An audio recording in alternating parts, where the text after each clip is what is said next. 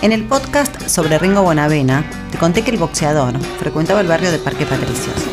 Entrenaba en el Club Huracán, del cual fue hincha. Y por eso la tribuna local lleva su nombre. Pero ¿de dónde surgió el apodo de Quemeros con el que se conoce a la hinchada? Precisamente, de los orígenes de Parque Patricios, ya que aquí se quemaba la basura de la ciudad. Por eso es conocido como el barrio de la quema.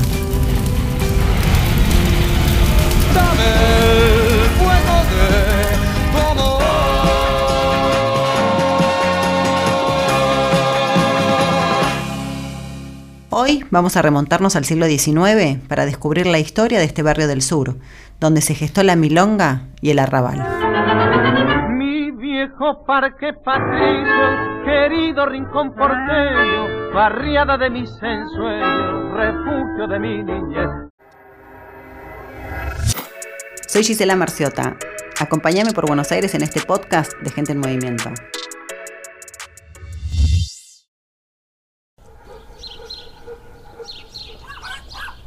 Parque Patricios es uno de los más importantes pulmones verdes de la ciudad.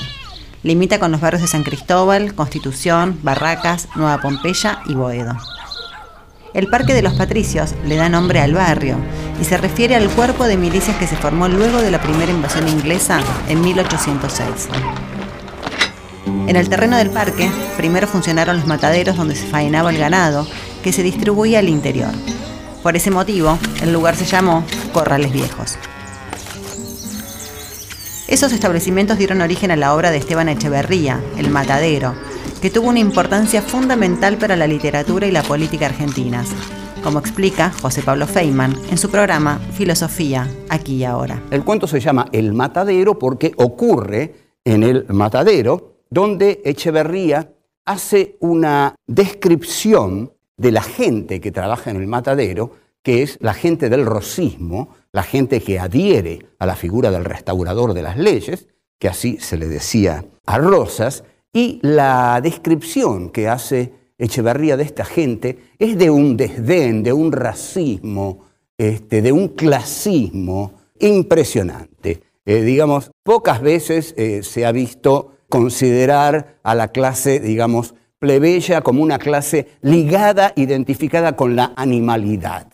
Son animales, es decir, carnean animales y a la vez ellos son animales. Alrededor de los corrales se instalaron fondos y prostíbulos. Era un ámbito de hombres recios, en su mayoría inmigrantes, corraleros, receros, lecheros, conductores de carretas y carneadores. La música de los payadores de la zona se fue transformando, primero en la milonga y luego en el tango, con temas que muchas veces estaban inspirados en las llamadas mujeres de la noche. Es el caso del tango Milonguita, compuesta por Samuel Lining y Enrique Delfino, y estrenado el 12 de mayo de 1920 en el Teatro Ópera. ¿Te acordás, milonguita vocera? La pebeta más linda y chiclana, la pollera corto ni las trenzas, hoy en las trenzas un beso de sol. Con la incorporación de la tecnología del frigorífico, la industria de la carne cambió y se produjo la clausura de los viejos corrales en 1896. Los mataderos se desplazaron y cambiaron sus técnicas de producción, dando origen al que hoy es el barrio de Mataderos. En los terrenos que antiguamente ocupaban los corrales se instaló en 1902 el Parque de los Patricios, donde poco después funcionó el Zoológico del Sur. Pero mucho antes de los mataderos, Parque Patricios había sido una zona de quintas. Entre ellas, la del naturalista y paleontólogo Francisco Perito Moreno, explorador pionero de la Patagonia. El padre de él tenía una quinta en la zona sur de Buenos Aires, una quinta bastante amplia, donde hoy día está ubicado el Instituto Bernasconi allí. El padre le hace construir un edificio propio, una gran sala, para que él tenga sus colecciones en ese lugar.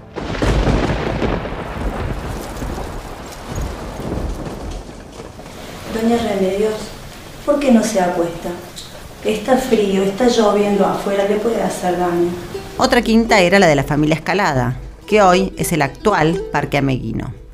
Allí pasó sus últimos días, enferma de tuberculosis, Remedios de Escalada, quien es retratada en el documental Buen día mi general, la película de San Martín. En 1867, esas tierras fueron compradas por la municipalidad y se inauguró allí el Cementerio Público del Sur, habilitado durante la epidemia de cólera. En 1871 se produjo otra epidemia, la de fiebre amarilla, como ya mencionamos en el podcast sobre el barrio de Chacarita. En ese momento, la capacidad del cementerio del sur se vio sobrepasada, dando origen al cementerio de Chacarita. Fue clausurado definitivamente en 1884. Se levantó allí el Parque Ameguino, en homenaje al antropólogo, paleontólogo y naturalista florentino Ameguino. Hoy es difícil percibir que en ese lugar hubo un cementerio, pero podemos ver un monumento a los caídos en cumplimiento del deber por la epidemia de fiebre amarilla. Por aquellos años circulaba el tren de la basura, inaugurado oficialmente en 1873. Corría por las calles de Anfunes y Zabaleta, transportando los desperdicios al vaciadero municipal, conocido popularmente como quema. Allí, peones colocaban la basura en una parrilla y la quemaban a cielo abierto. Hombres, mujeres y niños comenzaron a encontrar un modo de subsistencia a partir de los residuos. Por eso se formó un asentamiento llamado Barrio de las Ranas o de las Latas, que existió hasta 1917 y que también es un antecedente en la formación de Parque Patricios. En aquel sector se construyó el Club Huracán y por eso, como ya dije, se conoce a sus hinchas como quemeros.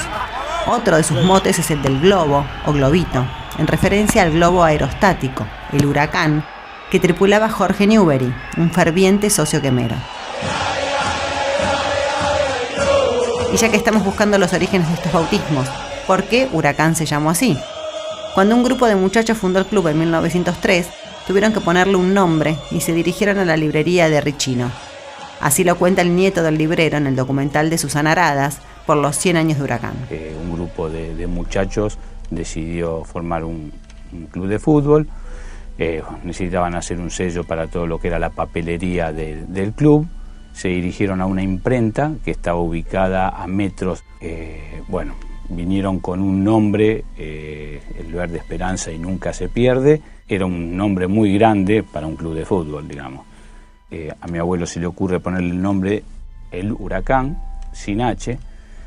Calculo que debe haber sido un error involuntario, es decir, la lengua materna de mi abuelo es la italiana, donde la H no se usa usualmente, y bueno, debido a eso debe haber sido la omisión.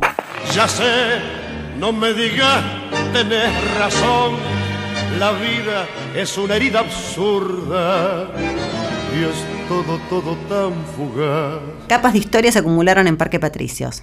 Allí, el asesino serial llamado el Petiso Orejudo cometió su primer crimen. Carlos Gardel cantó en el Teatro Urquiza. Es el barrio de la maternidad Sardá, donde más nacimientos se producen en Buenos Aires.